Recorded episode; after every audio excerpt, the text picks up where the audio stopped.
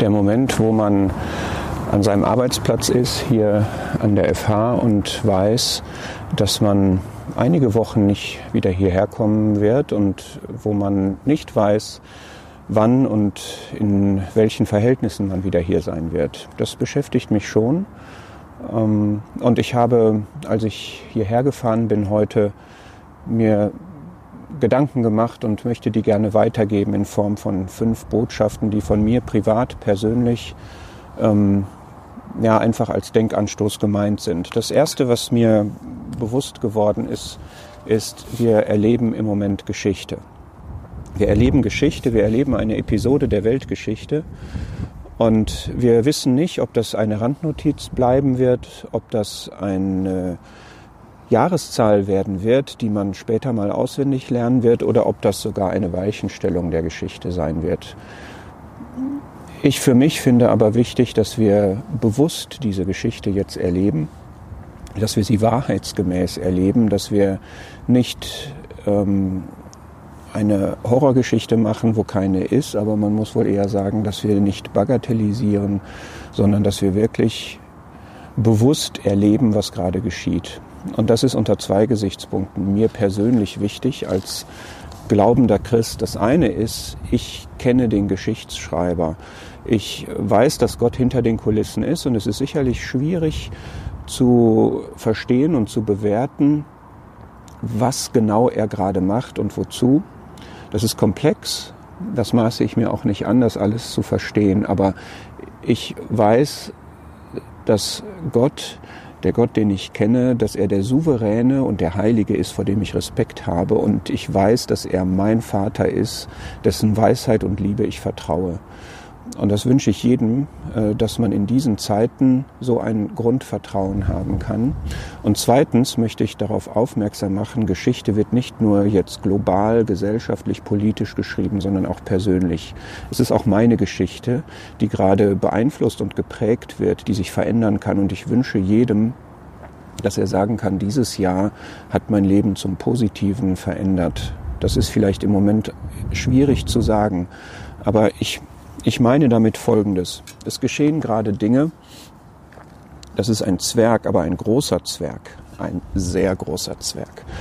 Dieser Zwerg steht für das, was klein sein soll, aber vielleicht groß ist. Ich erlebe das so, dass sich in meinem Leben Wichtiges von Unwichtigem trennt, dass wir genötigt werden, das Wichtige vom Unwichtigen zu unterscheiden und dass wir feststellen, dass vieles, was jetzt in unserem Leben wegbricht, was verboten wird, was nicht mehr stattfinden darf, kann, dass das eine große Rolle in unserem Leben gespielt hat, aber gar nicht unbedingt hätte spielen sollen. Nicht, weil es böse oder falsch ist, sondern weil es relativ unwichtig ist. Und wir werden jetzt mit der Nase darauf gestoßen, worauf es wirklich ankommt. Und die Frage ist, was ist mein Koordinatensystem?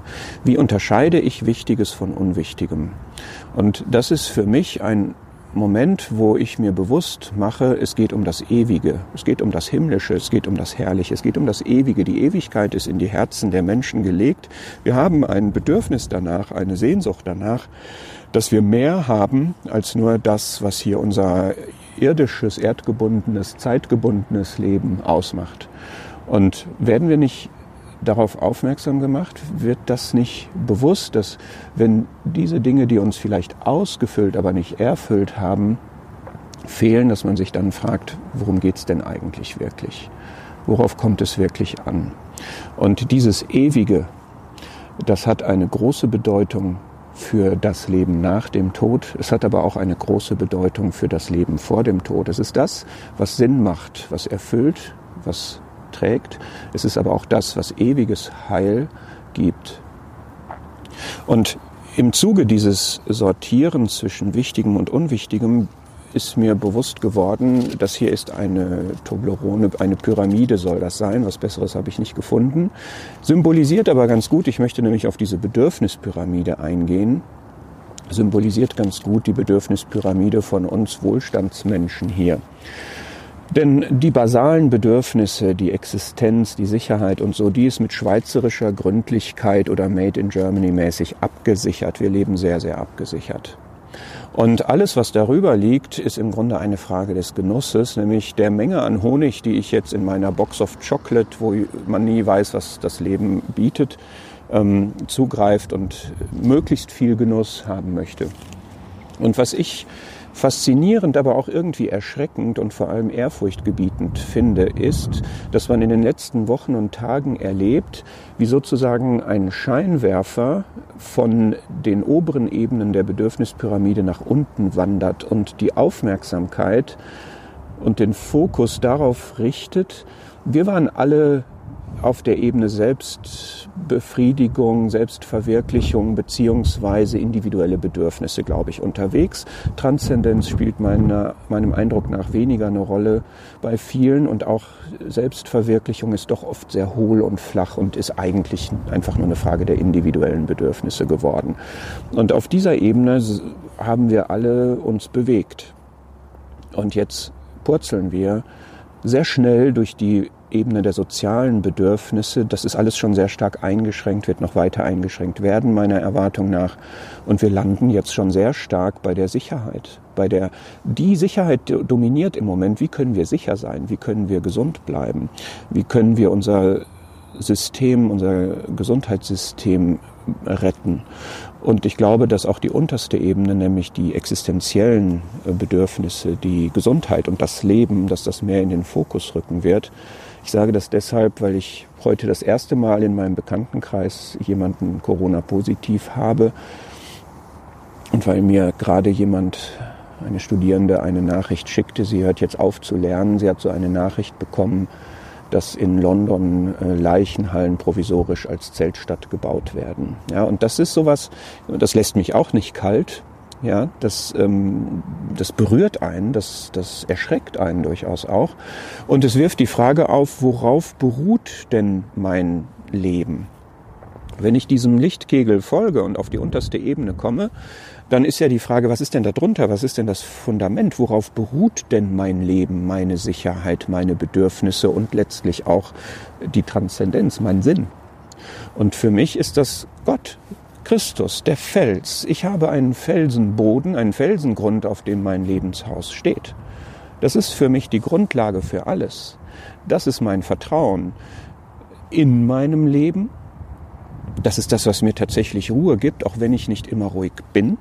Ja, das ist so. Es gibt Nachrichten, die einen beunruhigen. Aber wie kann ich denn dann Ruhe finden oder zur Ruhe kommen? In dem Vertrauen auf den allmächtigen Gott, und das ist jetzt für die nächsten Wochen wichtig. Das ist aber auch besonders für den Fall wichtig, dass das Leben endet. Dass man stirbt. Was ist dann?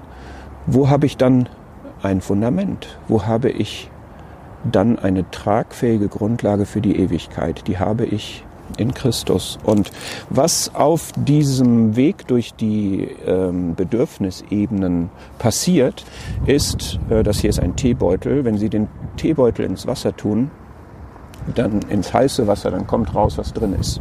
Das ist meine Aussage. Es kommt raus, was drin ist. Wir erleben das im Moment bei den Menschen um uns her und wir sehen es auch bei uns, dass rauskommt, was drin ist. Was beschäftigt viele? Was, worüber spricht man? Was sind Memes? Was sind Sachen, die man sich gegenseitig schickt? Ja, das sind diese Hamsterkäufe, das sind diese Schlägereien um Klopapier oder Feuchttücher oder sowas. Das sind ähm, Egoismen, die sich da breit machen. Und das ist das, was drin ist. Und es ist eine Frage der Zivilisiertheit, der gesellschaftlichen Verhältnisse, der Umstände, inwieweit, wie stark und wie deutlich das rauskommt.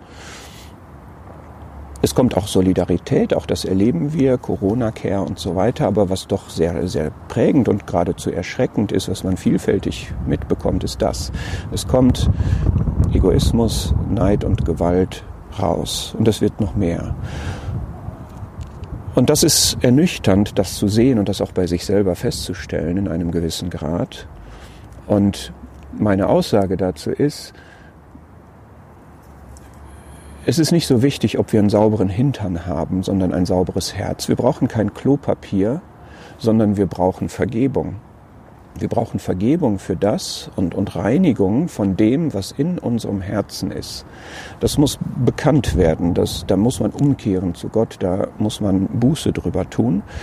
Das ist das, was wirklich reinmacht und was einem dann auch dieses Fundament für die Ewigkeit, dieses ewige Heil und dieses glückliche Leben verschafft. Und in diesem Sinne denke ich, äh, das ist jetzt meine letzte Botschaft. Ich war noch Playmobil kaufen. Ja, das ist ein, es ist doch tatsächlich im Moment ein Stopp, oder? Ist es nicht so? Ich habe, als es anfing, gedacht, wie gut, dass ich jetzt mal ein bisschen Entlastung habe. Da wurden Tagungen abgesagt. Ähm, Termine fielen weg. Ich war so am Rödeln wie, wie selten und ich war froh, etwas ähm, Entspannung Entlastung zu haben. Aber es steckt mehr dahinter. Ich denke, das ist allen deutlich. Es stoppt vieles und es ist Zeit zum Nachdenken und man denkt auch nach, man hat mehr Zeit und ich wünsche mir, dass nachgedacht wird wirklich über das, was wesentlich, was wichtig ist, über das, was tragfähig ist, über das, was hält über den Tod hinaus, über das, was erfüllt und glücklich macht, was das ist, worum es geht. Wenn Sie dazu Austausch haben möchten, können wir das gerne machen. Dann melden Sie sich einfach. Wir haben alle viel Zeit.